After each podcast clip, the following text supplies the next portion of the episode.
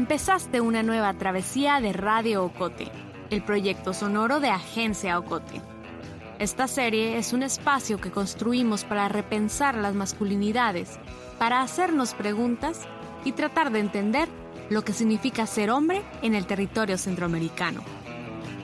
Esto es Yo Macho.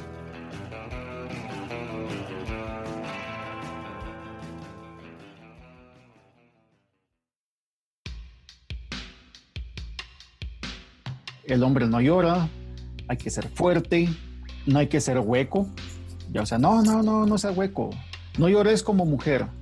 Todo este tipo, todos estos mensajes lo bombardean a uno desde pequeño y a través de, de 12 años que duraba la infancia en ese entonces, porque realmente, o sea, yo a los 12, 13 años todavía, eh, en principio de básicos, todavía teníamos juegos de niños.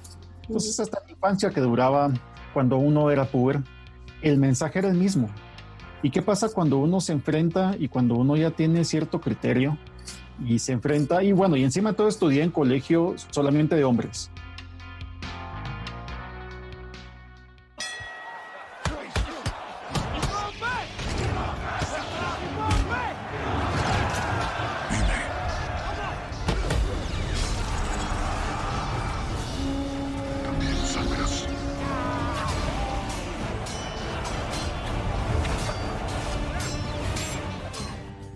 ¿Qué es ser hombre? ¿Te lo has preguntado alguna vez? Complicado responder, ¿no? Si lo primero que te viene a la mente es lo mismo que le decían a Juan Pablo Dardón, a quien escuchaste antes, que ser hombre es ser fuerte, violento y agresivo, es porque tampoco te salvaste de una sociedad que te construyó bajo la idea de que la masculinidad se forma alrededor de diversos paradigmas, muchos de ellos relacionados con la violencia. Que te enseñen a pegar a no expresar las emociones, a hacer de menos a las mujeres y cosificar sus cuerpos, a creer que ser homosexual es lo peor que te puede pasar no es solo un juego de niños. Construir masculinidades alrededor de la violencia tiene que ver también con que el delito más denunciado en Guatemala sea la violencia contra la mujer, o que en los últimos ocho años en Guatemala se registraran alrededor de 3.300 femicidios. Es decir, miles de mujeres han sido asesinadas por el solo hecho de ser mujeres o que tu orientación sexual determine si llegas vivo a casa o no. Claro, esa es solo la parte más visible y explícita de la violencia, pero hay otras formas de ejercerla, más sutiles pero igual de dañinas.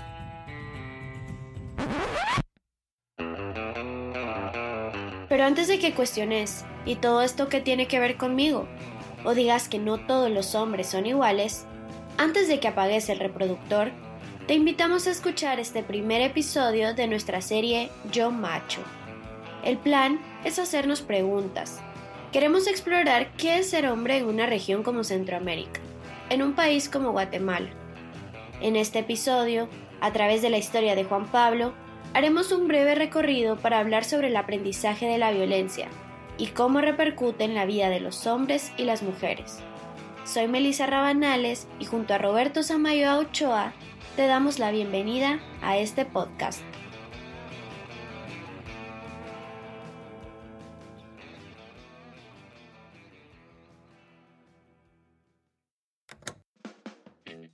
Contar mi historia es contar la historia de todos los hombres de mi, de mi generación. Es decir, los hombres, o sea, los mensajes que le caen a uno desde pequeño están muy claros, ¿no?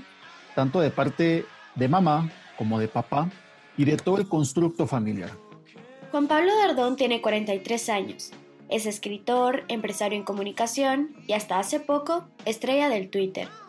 Nació en una familia trabajadora de clase media alta.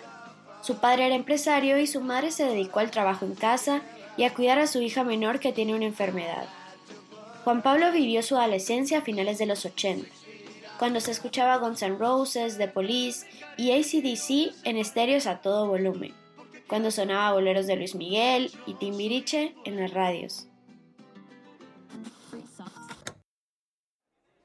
También era la época donde se realizaban las famosas cacerías de breaks, en las que algunos jóvenes de colegios privados de la capital se organizaban para golpear a otros adolescentes de institutos públicos, de tez morena y de estratos más bajos. Sí, Golpear a otros era la forma de expresar masculinidad. Juan Pablo estudió en el Liceo Javier, un colegio católico, jesuita, privado, de bastante prestigio en la capital. Y aunque no participó en las cacerías, sí recuerda que fue ahí, entre hombres, donde reforzó que la violencia era la manera de demostrar que era el más macho. Cuando ya juntamos mi construcción familiar versus la construcción familiar de cada uno de los demás compañeros, nos enfrentamos a, muchos rasgos en común. Y es que uno, no hay que ser hueco mucha.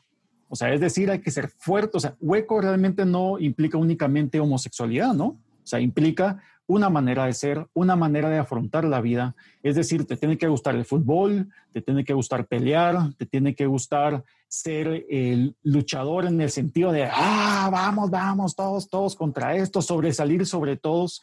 Entonces, pensar contrario a todo eso es simplemente ser, ser hueco, ¿no? O sea, no, es que no quiero jugar fútbol, a la que hueco.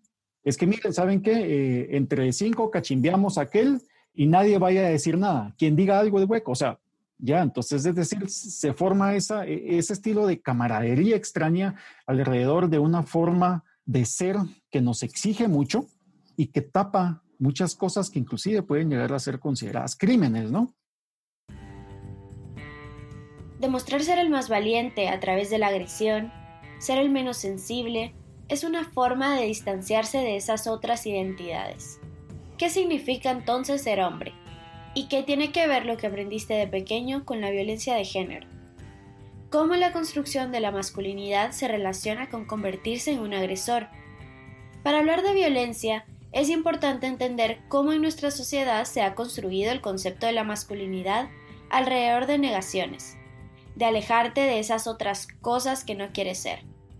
Gabriel Álvarez es psicólogo y ha dedicado parte de su trabajo al estudio de las masculinidades. También imparte talleres a hombres en sensibilización a temas de género. Gabriel lo explica. Cuando hablamos de violencia en los hombres tenemos que tomar en cuenta tres aspectos. La violencia hacia otros, hombres, ¿verdad? La violencia hacia las mujeres y la violencia contra sí mismos. A mí me gusta mucho citar a una autora, a ver, a Elizabeth Badinter, que nos dice que la masculinidad eh, se construye a través de una triple negación y luego te va a hablar del concepto de virilidad. Y dice ser hombre es demostrar que no eres un niño, no eres una mujer y no eres homosexual. Examinemos las frases que le decían a Juan Pablo desde pequeño y que quizás a ti, si sos hombre, también te han repetido. Portate como un hombre, no sos un niño, no llores como mujer. Si no haces esto, sos hueco y maricón. Las tres negaciones. Entonces, hay algo que cuando abordamos el tema de, masculinidad no podemos dejar de lado, y es que la masculinidad parece ser algo que está en tela de juicio siempre. O siempre se te está cuestionando la masculinidad. Entonces, existe este concepto que llamamos virilidad, que es cómo puedo demostrar esa masculinidad y es cómo puedo demostrar esa triple negación, que no soy un niño, que no soy una mujer y que no soy homosexual. Y principalmente es lo que hace el modelo androcéntrico, violentar estas otras identidades, porque a través del violentarlas entonces me diferencio. Juan Pablo lo explica a través de su experiencia. La violencia era la manera en la que le era permitido demostrar su frustración o tristeza. Ahora lo entiende. Esas conductas más tarde tienen relación con la forma en la que los hombres tratan a otros y otras, especialmente a las mujeres, y a quienes no comparten la misma orientación sexual. Es parte de la construcción que te enseñan a hacer desde pequeño, o sea, es como dicen los mexicanos, un dicho, Jalisco nunca pierde y si pierde arrebata. Entonces, es todo el tema. Yo, yo me recuerdo también en una oportunidad que fuimos a una final de intercolegial contra el colegio rival, pues a un estadio, y perdimos en el fútbol. Y en son de venganza salimos todos y cachimbeamos al equipo ganador.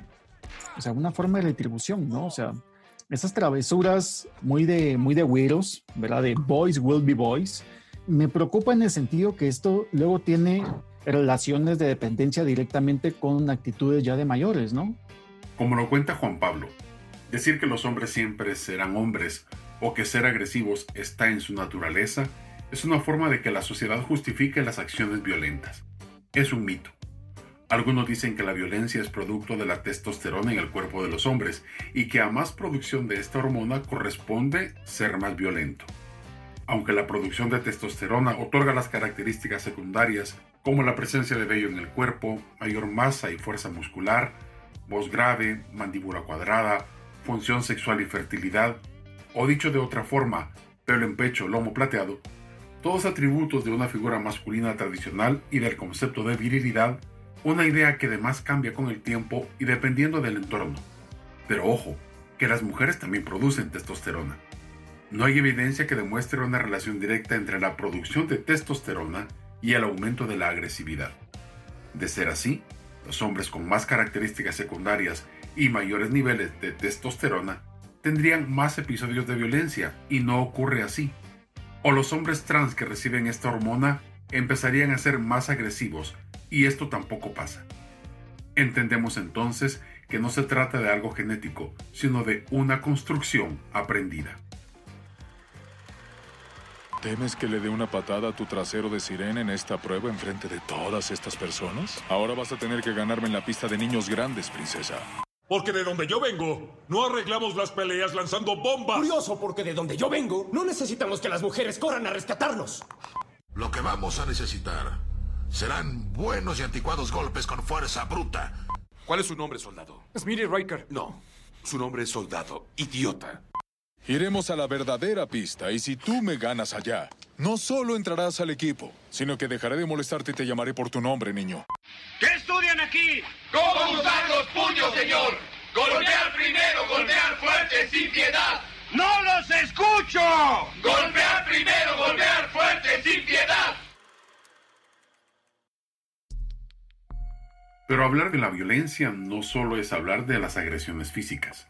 Cuando pensamos en violencia solemos remitirnos a lo más terrible que es un femicidio, un homicidio o un asesinato.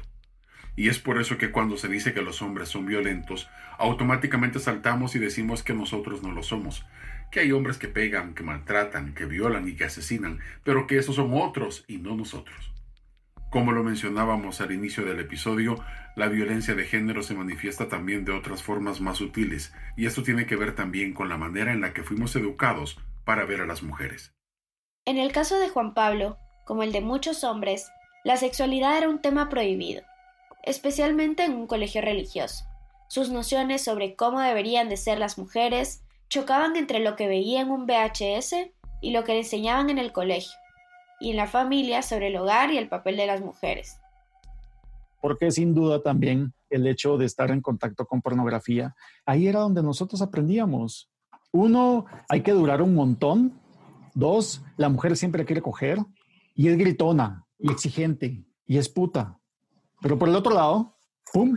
Una mujer no debe ser eso. Hay que respetarla nos enfrentábamos a una, a una dualidad biológica porque evidentemente, o sea, como cualquier adolescente, somos calientes ya, hombres, mujeres, o sea, queremos, queremos explorar, queremos sentir, y este, o sea, se nos abren los, los sentidos al mundo. Y por el otro teníamos la cuerda que nos jalaba el cuello, si no el infierno, cabrones. ¿Y cómo repercute eso en la forma en la que después los hombres se relacionan con las mujeres? En mí es difícil, o sea, porque al final de cuentas uno le exige a la novia que haga cosas que ella ni siquiera sabe de qué consiste, de qué estamos hablando, pues. Porque, o sea, vamos a ver, si a nosotros nuestra educación sexual fue precaria, no quiero imaginarme cómo fue para las chavas de esa, de esa época. O sea, más que educación sexual era un adoctrinamiento en función de convertirse en licenciadas del hogar, ¿verdad? O sea, usted, mire, su marido que le haga lo que quiera, pero usted recuerde tener su casita limpia, ropa de los bebés, y usted tiene que, o sea, si usted no es mamá, usted es una mierda. Juan Pablo habla de esa época, pero aunque algunas cosas han cambiado, las maneras en las que se sigue ejerciendo violencia contra las mujeres suelen ser las mismas, y también las maneras en las que nos lo enseñan.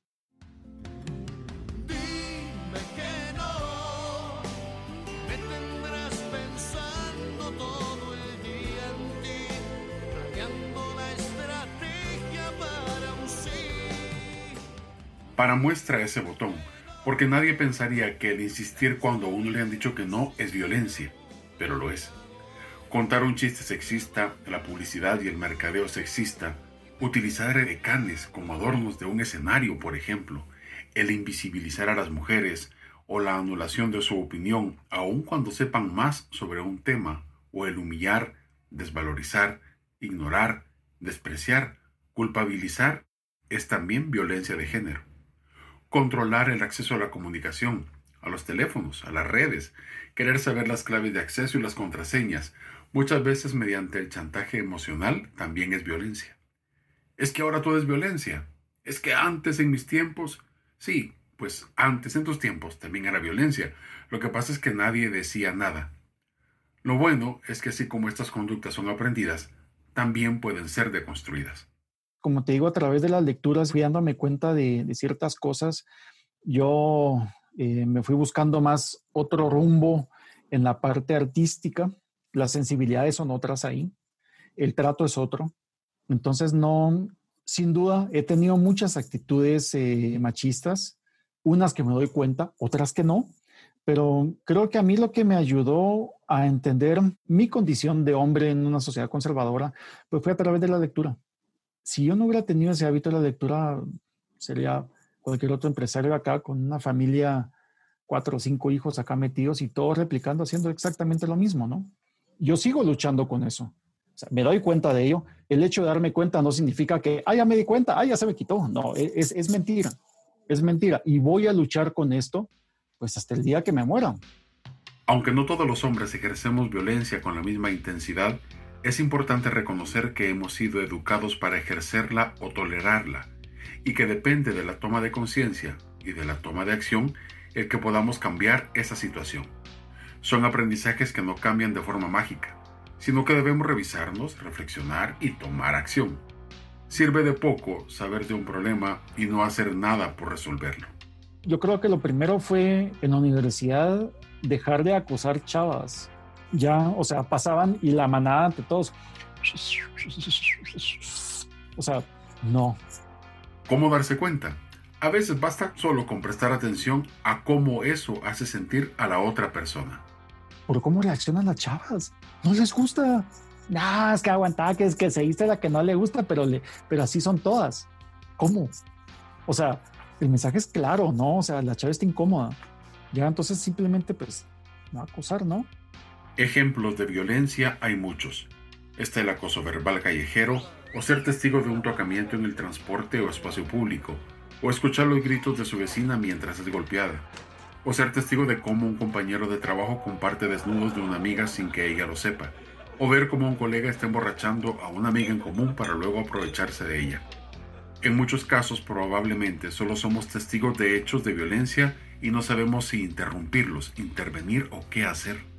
Siempre hay algo que puede hacerse desde una opción no violenta y sin que haya amenazas a la propia integridad. No se trata de ser el valiente de la lotería o jugar al intrépido o responder con violencia, pero sí de asumir un papel activo frente a los hechos de violencia.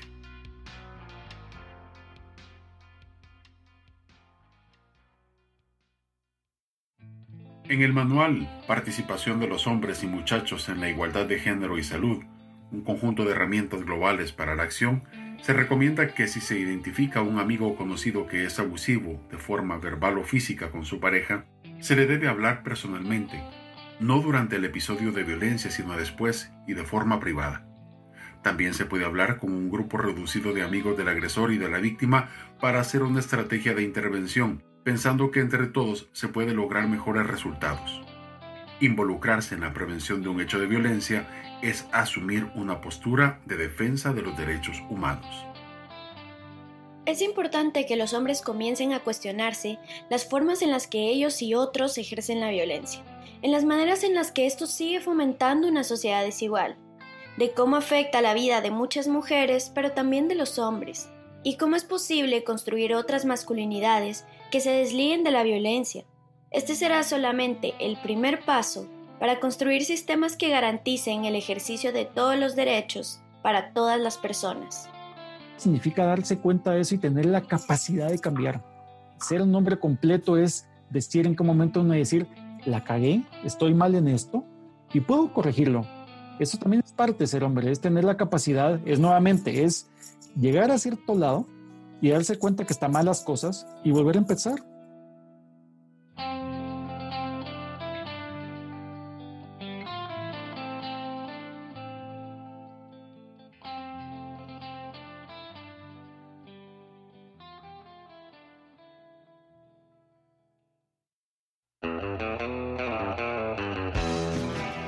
Serie Yo Macho es una producción de Agencia Ocote, basada en los intercambios del webinario Hombres en Confinamiento, realizado por la Oficina del Alto Comisionado de las Naciones Unidas para los Derechos Humanos con el apoyo de Canadá.